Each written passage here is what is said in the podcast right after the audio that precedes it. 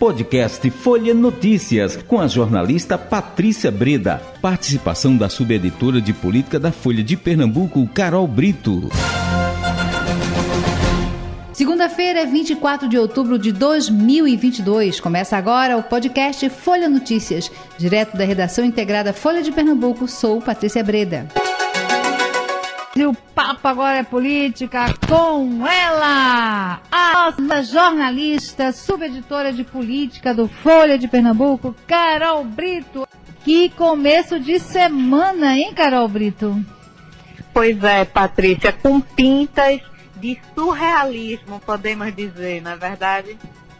Menina, olha, é, quando a gente acha que a gente já viu tudo, não é que não, não pode piorar a situação política no país, aí lá vem essa, é, essa ação né, do ex-deputado Roberto Jefferson, uma coisa assim, gratuita, uma agressão gratuita, desnecessária, é incompreensível, não é? é? o acontecido, mas aconteceu, gente, aqui no Brasil, aconteceu aqui no Rio de Janeiro, né, Carol? É, pois é, Patrícia, a gente estava achando a eleição muito calma, né, para um para uma reta final aí de uma disputa tão polarizada. É. E aí a gente teve esse episódio infeliz nesse domingo, é, envolvendo o ex-deputado é, Roberto Jefferson, ele que é, estava é, com, com restrições, né? ele estava cumprindo prisão domiciliar. É, ele que foi alvo aí desse inquérito das milícias digitais, tinha sido condenado à prisão, estava cumprindo pena em prisão domiciliar. E aí saiu é, no fim de semana um vídeo dele com ofensas é, de baixíssimo calão que não valem a pena nem ser repetidas, viu, Patrícia, uhum, contra isso. a ministra do STF, Carmen Lúcia.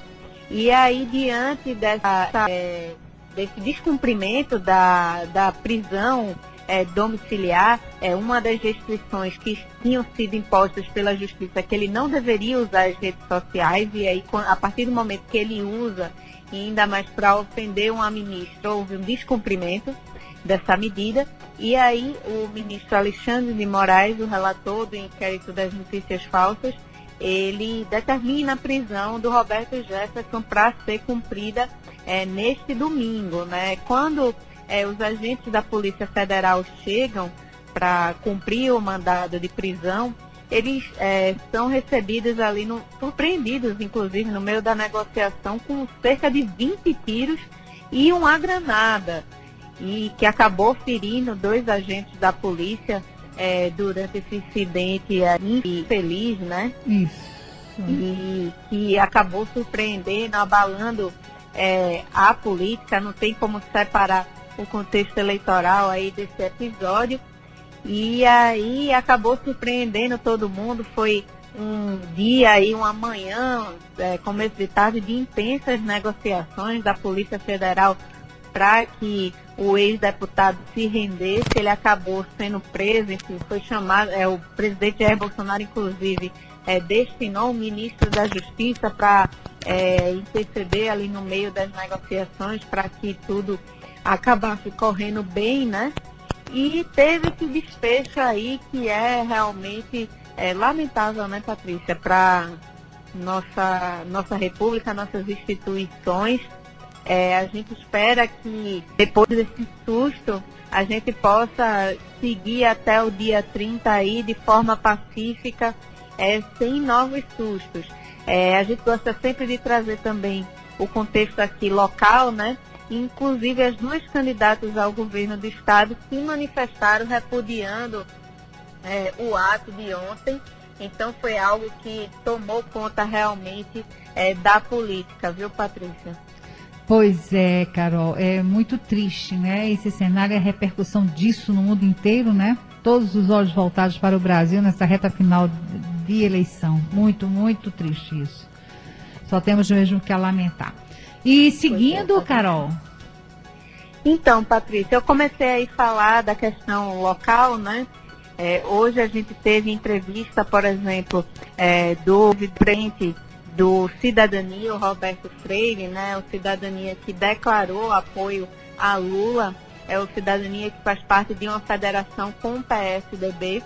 PSDB decidiu ficar neutro e liberar os seus diretórios para apoiar o candidato a presidente que quiser, mas o Cidadania é, é, reafirmou essa posição de apoio a Lula. E aí, durante essa entrevista, condena, inclusive, é, esse episódio com o Roberto Jefferson, é, reafirma é, seu apoio a Lula, as críticas ao governo Bolsonaro e também faz uma defesa da candidatura de Raquel Lira ao governo do Estado. E ele defende, inclusive, a posição de Raquel de se manter neutra na disputa aqui em Pernambuco, né?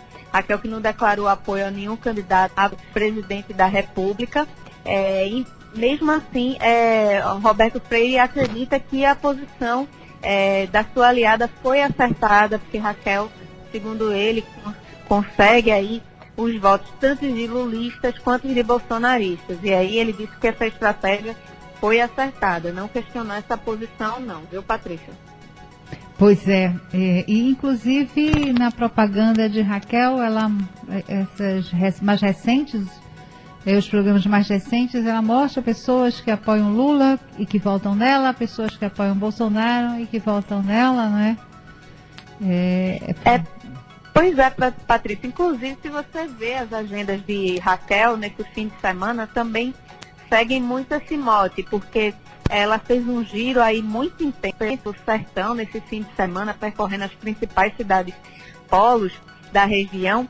E, por exemplo, ela no sábado fez um ato com Miguel Coelho, que apoia Jair Bolsonaro e durante o ato você vê bandeiras de Bolsonaro, teve até uma polêmica, porque um apoiador de Bolsonaro colou uma praguinha de Bolsonaro na, no ombro de Raquel Isso. e ela acabou não vendo e ficou com a praguinha enquanto discursava.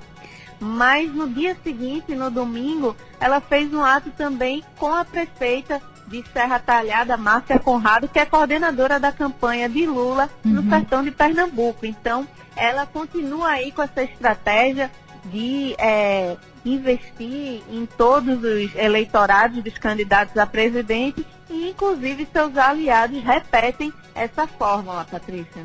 É, hoje vamos ficando por aqui. Hoje o nosso bate-papo foi mais curtinho, mas amanhã a gente conversa mais, tá bom? Tá bom, Patrícia. Amanhã venho com mais outras novidades, viu? Perfeito. Boa tarde para você, viu, Carol? Boa tarde, Patrícia, para você e todos os ouvintes. Chegamos ao fim de mais um podcast Folha Notícias. Perdeu alguma edição ou quer ouvir de novo? É só baixar os aplicativos SoundCloud, Spotify e Deezer e buscar pelo canal Podcasts Folha de Pernambuco.